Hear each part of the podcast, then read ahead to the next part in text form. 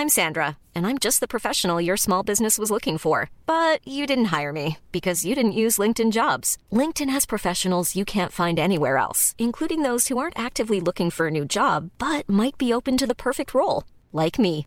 In a given month, over 70% of LinkedIn users don't visit other leading job sites. So if you're not looking on LinkedIn, you'll miss out on great candidates like Sandra. Start hiring professionals like a professional. Post your free job on linkedin.com/people today.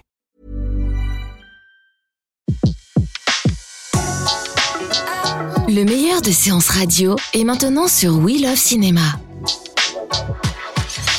Aujourd'hui, le filmographe est dédié au film consacré au sport automobile, seconde partie, sur Séance Radio par BNP Paribas. Bonjour à tous, bonjour Antoine Cyr. Ah, Aujourd'hui, le filmographe continue sa, balade dans les films ayant pour thème le sport automobile. Dans l'épisode précédent, Antoine Cyr, euh, qui, euh, je vous le rappelle, en plus d'être un véritable cinéphile, a été champion de France de motonautisme en 84 et a pratiqué assidûment la compétition automobile dans les années 2000, a évoqué on va dire le temps des pionniers, les films euh, Howard Hawks, euh, d'Henri Hathaway, jusqu'au film de John Frankenheimer, Grand Prix, sorti en 1966. Alors nous allons remettre le contact et entrer de plein pied dans l'ère moderne, pourrait-on dire, avec à l'affiche euh, tout particulièrement aujourd'hui deux acteurs géniaux qui étaient aussi deux grands coureurs automobiles, Steve McQueen et Paul Newman. Paul Newman, que l'on retrouve tout de suite, nous sommes en 1969. Oui, trois ans après Grand Prix, qui a donc fait date dans, l'histoire du film de sport James Goldstone réalise pour Universal Winning. Donc en- on est en 1969. Et Virage en, en version française. Alors ce film se déroule dans le milieu des courses américaines. Il repose sur un triangle amoureux et sur la classique opposition entre la folle passion des pilotes pour la course et leur relation euh, avec les femmes. Et ici, la, la femme de l'histoire, c'est celle de Frank Capua, qui est interprété par Paul Newman, un pilote qui passe trop de temps euh, au garage à régler ses voitures. Et donc, de fait, sa compagne, qui est jouée par John Woodward, qui était Madame Newman à la ville, Oui, c'est le septième film qui tournait ensemble. Donc John Woodward va se consoler auprès d'un pilote plus attentionné avec les femmes que joue Robert Wagner.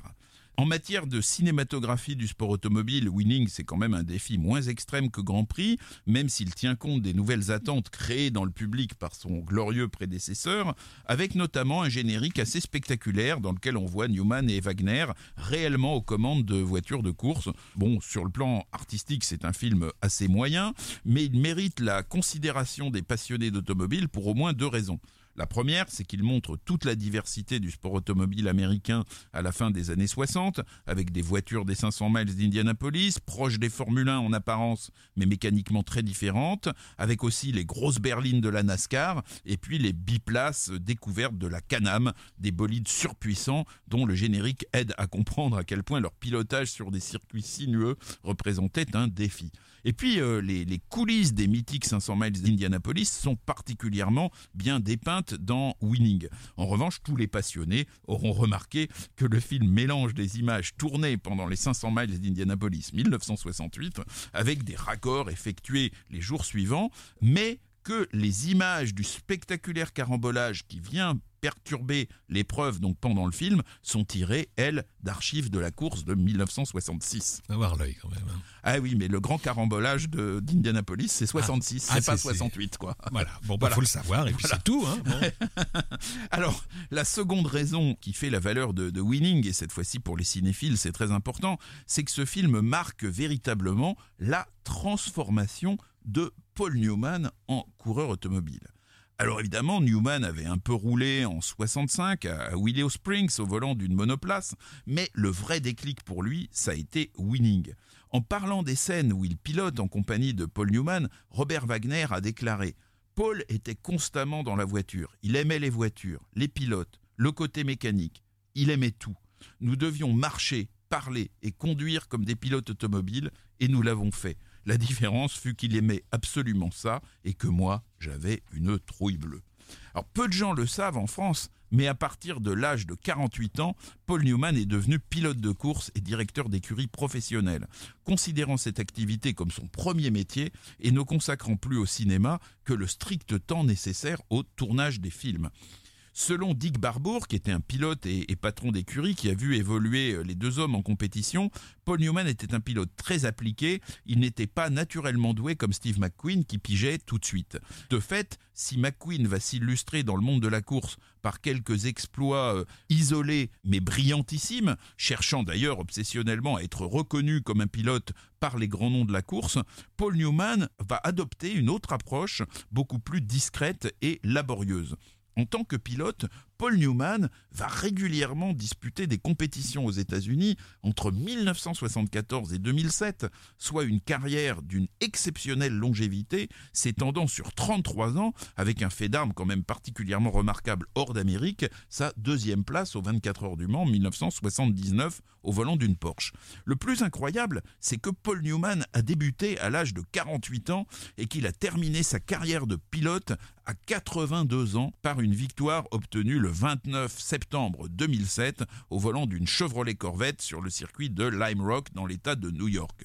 Ce n'était pas une épreuve de premier plan, mais il a quand même précédé 34 compétiteurs, tous plus jeunes que lui et déterminés à ne pas se laisser faire. Et il suffit de voir le sourire de Paul Newman sur le podium de Lime Rock pour comprendre que c'est dans cette pratique tardive et assidue du sport automobile qui le changeait euh, un petit peu des fastes d'Hollywood qu'il a trouvé le secret de sa belle vieillesse. D'ailleurs, à côté de ses exploits de pilote, Newman aura aussi connu un formidable succès comme patron d'écurie avec huit victoires de son équipe dans les championnats de type IndyCar, qui est un peu l'équivalent américain de la Formule 1, dont quatre grâce à un pilote français, Sébastien Bourdet.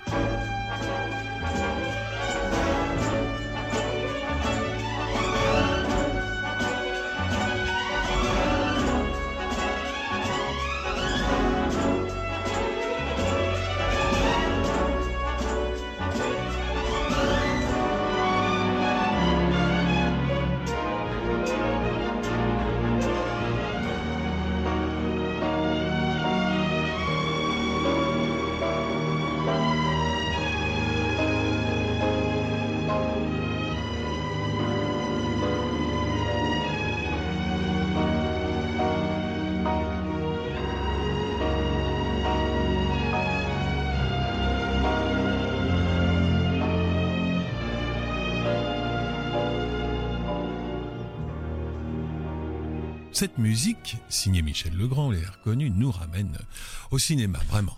Oui, avec un autre monument, Le Mans en 1971, réalisé par Lee Katzin et interprété par Steve McQueen.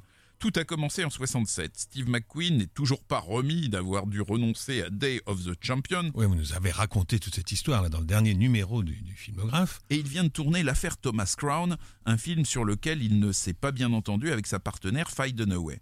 Il va décider de, créer Solar, sa propre société de production, dont le premier film va être Bullet, un polar qui est devenu culte. Alors Bullet, c'est déjà un film de passionné de voitures, puisque la séquence phare en est une poursuite dans les rues bosselées de San Francisco entre une Dodge 440 et surtout une Ford Mustang 390 GT vert foncé. La Warner, qui coproduisait le film, a annoncé qu'elle ne travaillerait plus d'ailleurs après avec la Solar, car euh, McQueen voulait absolument tourner l'intégralité des scènes de la poursuite dans son décor naturel, et évidemment ça coûtait plus cher. Et puis d'ailleurs, il y a la préparation de la Mustang qui a coûté très cher aussi. Elle a été confiée à Max Balchowski, une figure mythique à la fois d'Hollywood et du sport automobile américain, qui savait indifféremment changer n'importe quelle voiture en bête de scène ou en bête de course, ou d'ailleurs euh, les deux. Et il avait été aussi cascadeur sur Bullitt, mais aussi euh, sur Grand Prix, ce, ce Max Balchowski. Alors après le tournage de Bullitt, McQueen n'a plus qu'une obsession, produire et tourner avec son ami, le réalisateur John Sturge, un film sur le sport automobile. Puisque le grand film sur la Formule 1 est déjà fait, c'est Grand Prix, McQueen va s'attaquer à l'autre discipline majeure du sport automobile à l'européenne, les courses d'endurance et plus particulièrement la plus fameuse d'entre elles, les 24 heures du Mans. Le Mans, c'est le film absolu des passionnés de sport automobile et de cinéma. Il présente toutes les caractéristiques du grand film maudit, porté contre vents et marées par la passion de Steve McQueen, qui y a mis toute son âme et englouti tous ses deniers.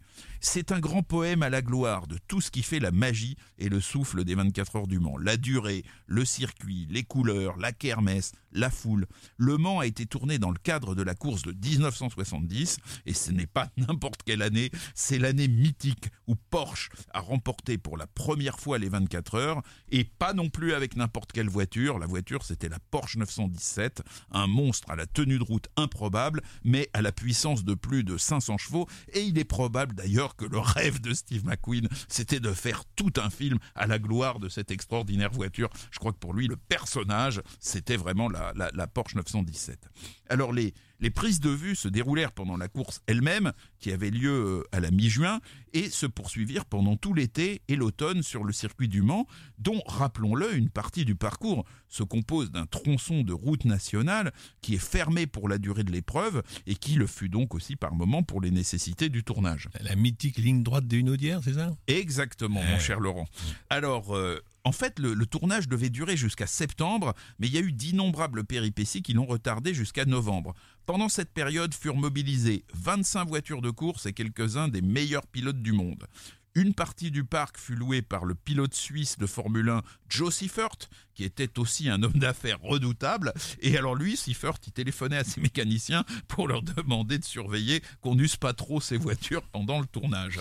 Plus hédoniste dans son approche, le pilote américain Maston Gregory, qui lui eut du mal à comprendre euh, qu'il fallait rester à la place qui lui avait été assignée lors de la préparation des scènes, parce qu'il voulait doubler tout le monde, il avait le, le sang chaud. Et puis alors, il y a eu quelques accidents pendant le tournage, et quelques accidents involontaires, et notamment celui du pilote britannique, euh, pourtant chevronné, David Piper, qui a eu un accident dû sans doute à une crevaison lente, et qui dut quand même être euh, amputé au-dessous du genou, ce qui d'ailleurs ne l'empêcha pas de continuer à faire de la course automobile pendant une bonne trentaine d'années en- ensuite.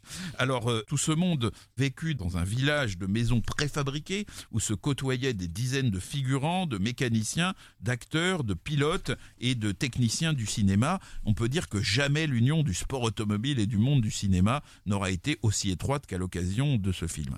Si le tournage dura aussi longtemps, c'est parce que Steve McQueen ne savait pas vraiment quel film euh, il voulait faire. Mais c'est aussi parce que ça, il était sûr, c'est qu'il était heureux au milieu des, des pilotes et des voitures et qu'il voulait faire durer ce rêve éveillé au milieu donc de, de ces voitures qui n'étaient pas comme dans Grand Prix des, des Formule 3 déguisées en Formule 1, mais vraiment les voitures authentiques qui avaient participé aux 24 heures du Mans. La seule exception à ce principe d'authenticité, ça a concerné les deux plus grosses scènes d'accident du film qui mettent aux, prises les voitures vedettes de la course, la Porsche 917 et, sa rivale malheureuse, la Ferrari 512S. Alors la, production ne, voulut pas détruire des bolides qui étaient à l'époque ce qui se faisait de mieux en compétition. Elle utilisa donc pour ces scènes des voitures de gabarit et de performance comparables mais moins chères parce qu'un peu obsolètes à l'époque, des Lola T70 sur lesquelles on avait greffé la carrosserie d'une Porsche et d'une Ferrari. Cette économie fait un peu rêver de nos jours puisque actuellement l'enchère moyenne dans une vente publique pour une Lola 3 T70 est de 310 000 dollars et que le record atteint pour un modèle en parfait état avec un beau palmarès est de 495 000 dollars. Il est vrai que le record atteint pour une Ferrari 512 est sans commune mesure puisqu'il s'élève à 3 millions et demi de dollars, ramenant comparativement la Lola au rang de guimbarde branlante pour étudiants fauchés. Euh, L'accident euh, censé euh, impliquer une Ferrari 512S était trop violent pour envisager de mettre un cascadeur dans la voiture et donc la Lola déguisée en Ferrari qu'on appelait en fait la Ferrola euh, ou la Lolari euh, fut équipée d'un système de, de radiocommande. Alors ils ont fait une première tentative qui a échoué parce que la commande du frein s'était déréglée et au lieu de prendre euh, son envol sur le léger tremplin de sable qui avait été prévu à cet effet, la voiture a échoué contre le, le rail de sécurité. Alors elle fut jugée irréparable. Et il fallut donc sacrifier, cette fois avec plus de réussite, une seconde Lola T70 déguisée en Ferrari. Il y a un autre accident qui lui implique une Porsche 917 et qui ne demanda qu'une seule tentative, même si les puristes reconnaissent de petits morceaux jaunes du châssis de la Lola qui est mise à jour pendant que la carrosserie bleu pâle de ce qui est censé être une Porsche se déchire euh, en lambeaux. C'est donc au total trois Lola T70 qui furent détruites pendant le tournage. Il n'y a que sur Séance Radio avec Antoine Cyr que l'on peut apprendre tout ça. Et c'est pas fini. Oui, parce qu'il y a un autre véhicule spécialement préparé par le film, une Ford GT40 qui était équipée d'une sorte de tourelle surélevée côté passager à destination du, caméraman qui devait quand même avoir un petit peu chaud quand il se faisait doubler à 300 à l'heure dans les Hunaudières. Et puis, euh, pendant la course même des 24 heures 1970, euh, McQueen a engagé sa propre voiture de course, une Porsche 908, donc le modèle un tout petit peu en dessous de la 917, équipée de caméras à l'avant et à l'arrière, confiée au Britannique Jonathan Williams et l'Allemand Herbert Linge. Elle était inscrite régulièrement dans l'épreuve, mais elle devait s'arrêter toutes les demi-heures pour recharger ses magasins de pellicules, ce qui évidemment limitait quand même ses chances au classement. Alors si McQueen possédait cette Porsche 908, c'est parce qu'il espérait pouvoir lui-même disputer les 24 heures du Mans. Il avait acheté cette 908 début 70. Là, il s'était empressé de gagner avec elle une course sur le circuit de, de Holtville aux États-Unis, en battant de deux secondes le record du circuit qui était détenu par un professionnel. Le problème, c'est que McQueen aimait aussi beaucoup la moto. Il a participé au tournage d'un film sur la moto. Il s'est blessé. Il avait un pied dans le plâtre. Et malgré ce pied dans le plâtre, il a décidé de participer avec sa Porsche 908 aux 12 heures de Sebring en Floride, l'une des plus grandes courses d'endurance en dehors des, 24 heures du Mans.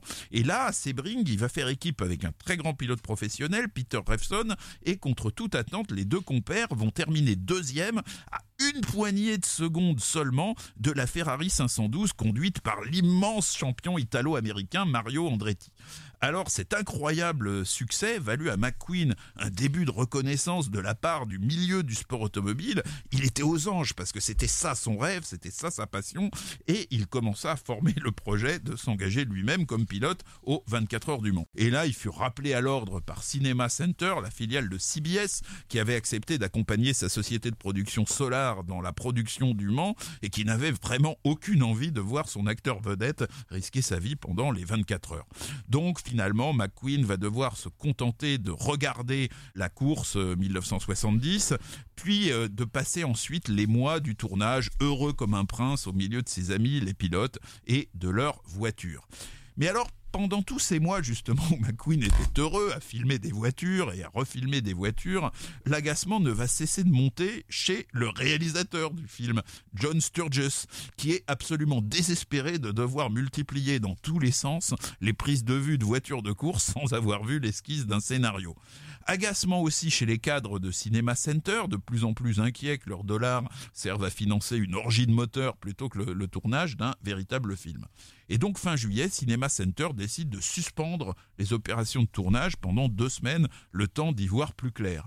Alors Sturges, le réalisateur, espère pouvoir mettre à profit cette interruption pour travailler enfin un scénario digne de ce nom, et il va exploser de colère en apprenant que Steve McQueen a décidé de partir en vacances au Maroc avec sa femme et ses enfants. Sa femme qui était encore pour un an euh, la comédienne Neil Adams. Oui, d'ailleurs la, période du tournage du film n'a pas été une bonne période pour le, mariage de pour la paix des ménages. Pour, la paix des ménages et, ça a été euh, plutôt le, le, début de la fin.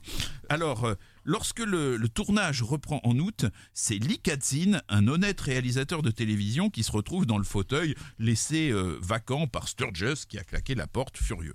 Après des débuts rugueux, McQueen décide d'accepter de coopérer avec Katzin, ce qui permettra quand même de, de mener le projet à bien, parce que sinon il n'y aurait pas eu de film. Quoi. Le scénario est quand même des plus minces, mais est-ce que c'est si important lorsqu'on parle de sport automobile? Le Mans est au final bien la symphonie filmée dont McQueen rêvait, c'est-à-dire un formidable hommage aux bolides et à leurs pilotes, un quasi-documentaire entièrement destiné à mettre en valeur les courbes, les couleurs, les vrombissements, on pourrait presque dire les odeurs, le village du Mans, la fête foraine, la ferveur populaire des centaines de milliers de spectateurs qui campent sur le circuit sont également très bien rendus. Les comédiens qui jouent les pilotes, en dehors de Steve McQueen, sont des quasi-inconnus. Siegfried Roche, Michele Scalera, Jean-Claude Berck, ils ont été choisis exclusivement pour leur physique, représentatif de l'idée qu'on se fait d'un pilote. C'est vrai qu'ils ont de très belles gueules, notamment le pilote allemand, euh, très très très impressionnant. Des gueules euh, de pilote. Des vraies gueules de pilote. le principal rôle féminin, lui, est occupé évidemment par une femme très jolie, la chanteuse et comédienne allemande Helga Andersen. Et alors là, figurez-vous que c'est pour Helga Andersen que Gilbert Bécaud avait à l'origine écrit sa célèbre chanson Et maintenant. La preuve. Et maintenant, que vais-je faire de tout ce temps? Que sera ma vie Helga Andersen, première interprète de Et maintenant. On l'avait aperçu aussi dans plusieurs films français. Son premier mari était français d'ailleurs. Dans Ascenseur pour l'échafaud, entre autres, de Louis Malle. Alors donc le, le rôle d'Helga Andersen dans Le Mans, il faut bien dire qu'il est assez réduit. On la voit traîner son spleen dans les stands après avoir, perdu son mari pilote qui a été tué pendant les 24 heures 69 et avoir vu son nouveau petit ami qui est toujours un pilote grièvement blessé pendant la course de 1970. Et alors là, quand même, il y a ce moment, elle prend quand même part à un moment mythique du film, puisqu'elle croise Steve McQueen, qui semble euh, manifester euh, un certain intérêt pour elle. Et là, euh, en fait, McQueen vient d'avoir un accident pendant la course, mais, mais il a l'intention de, reprendre la course. Et donc, euh, elle lui demande ce qu'il va faire maintenant. Et là, McQueen répond par cette phrase qui résume si bien la passion de tant de coureurs automobiles. Racing's important to men who do it well. Racing, it's life. Anything that happens before or after, it's just waiting. Alors qu'est-ce qu'il dit exactement là, en version française Eh bien, ce qu'il dit en, en version française, c'est la course, c'est important pour les, les gens qui la font bien. La course, c'est la vie. Et tout ce qui euh, arrive avant ou après la course, c'est seulement attendre. C'est beau. En, en novembre 70, l'équipe de tournage se sépare et le film sera monté et post-produit sous la direction de Lee Katzin pour le compte de Cinema Center, tandis que Solar, la société de McQueen, étant des confitures, n'a pas résisté à- aux dépenses somptuaires faites pour ce tournage. L'acteur pilote ne va même pas se rendre à la première du film, Qui aura lieu en juin 71. et pourtant, 40 ans après, Le Mans reste bien le film préféré des purs, des durs, des passionnés de sport automobile.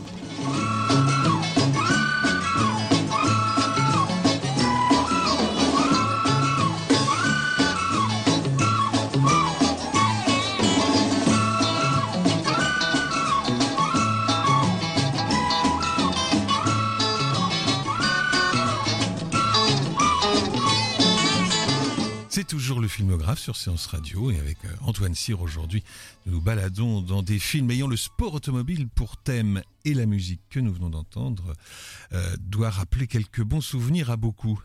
À la fin des années 60, on ne peut pas bien sûr ne pas mentionner Un amour de coccinelle de Robert Stevenson Bah oui. pour euh, Walt Disney et qui raconte les aventures de Choupette, une Volkswagen vivante et survitaminée qui se frotte avec succès aux vraies voitures de course. Le premier film réalisé en 68 donnera lieu à trois autres films s'échelonnant jusqu'en 1980 ainsi qu'à une série télévisée. On est bien sûr très loin du réalisme façon Paul Newman ou Steve McQueen, mais ces comédies sans prétention pour enfants sont une vraie réussite dans leur genre et c'est cet esprit qui sera pérennisé dans les années 2000 par le dessin animé Cars. Mais le sport automobile, c'est aussi un monde d'adultes.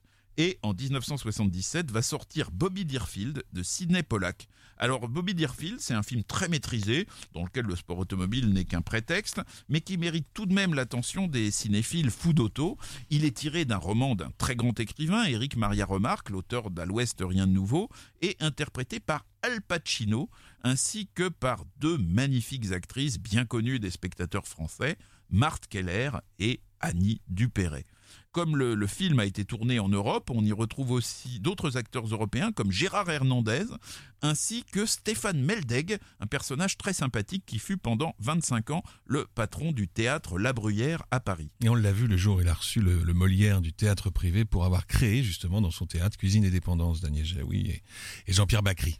Bobby Deerfield, c'est l'histoire d'un champion de Formule 1 dont le camarade d'écurie est tué dans un accident en course et qui, obsédé par la, la volonté de tout contrôler, essaie de comprendre l'origine de l'accident. Il rend visite dans un sanatorium en Suisse au pilote qui est entré en collision avec son équipier et qui est grièvement blessé.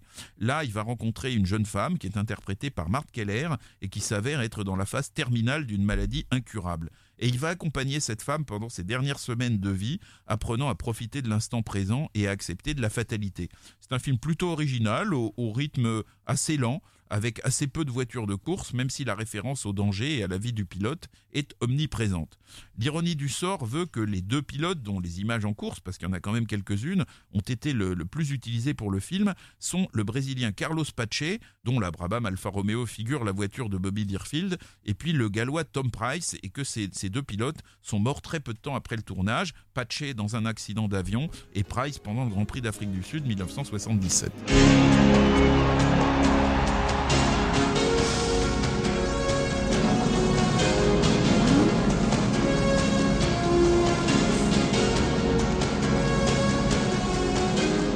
En 1990 sort Jour de tonnerre, un film de Tony Scott. Musique de Hans Zimmer. Alors un peu comme les films de Howard Hawks ou même Grand Prix se voulaient une transposition dans l'univers de la course automobile des aventures vécues par les pilotes de chasse, partagées entre l'esprit de chevalerie, l'omniprésence du danger et les aventures galantes, Days of Thunder, donc Jour de tonnerre, est une variante automobile de Top Gun, le film de 1986 sur les pilotes de l'aéronavale américaine qui avait connu un immense succès. Même réalisateur et même acteur vedette, Tom Cruise, avec cette fois comme partenaire Robert Duval et Nicole Kidman. On retrouve 25 ans plus tard les bolides de la NASCAR qui avaient fourni la base du Redline 7000 de Howard Hawks. Entre-temps, les formes des voitures ont un peu évolué et le NASCAR est devenu une discipline phare du sport automobile américain au même titre que la NBA en basket.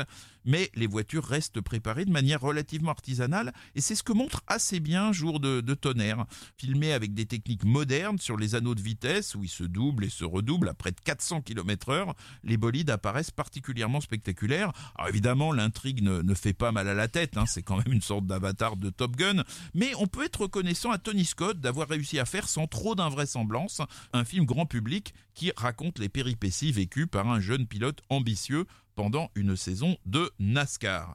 Alors on peut pas en dire autant malheureusement du très mauvais Michel Vaillant qui sera produit en 2003 par Luc Besson et où il ne restera rien des scénarios souvent assez réalistes de la mythique bande dessinée originale. C'est un film de boys band en combinaison de pilotes plutôt qu'un film de sport automobile. Et puis alors dans le même esprit, Rennie Harlin aura réalisé en 2001 Driven, un film qui se déroule dans l'univers des courses américaines IndyCar et où Sylvester Stallone un passionné de sport auto qui a longtemps rêvé de faire un film sur la Formule 1, est ici accompagné de Burt Reynolds et d'une bande de jeunes acteurs qui donnent du sport automobile l'image d'un divertissement aussi profond et subtil qu'un jeu vidéo de moyenne gamme. Et ben, il fallait que ces choses soient dites, c'est Ah dit. bah, quand même.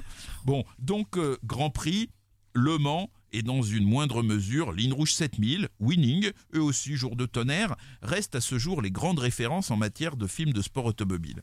C'est à ces monuments que s'est donc attaqué Ron Howard avec The Rush, son film de 2013 qui raconte le duel épique entre les grands champions Niki Lauda et James Hunt pendant le championnat du monde de Formule 1 1976. C'est une démarche originale puisque c'est la première fois qu'une grosse, grosse production s'attaque non pas au, au, sport automobile contemporain, en tout cas contemporain du, du moment où est fait le film, euh, mais à une période plus ancienne de l'histoire de la course. La passion du sport automobile est un virus indestructible qui se réinvente toujours. Et dont, à l'évidence, vous n'êtes pas prêt de guérir. Merci Antoine. le filmographe vous a été présenté par Antoine Cyr et Laurent Bourdon sur Séance Radio par BNP Paribas. Retrouvez l'ensemble des contenus séances radio proposés par We Love Cinéma sur tous vos agrégateurs de podcasts.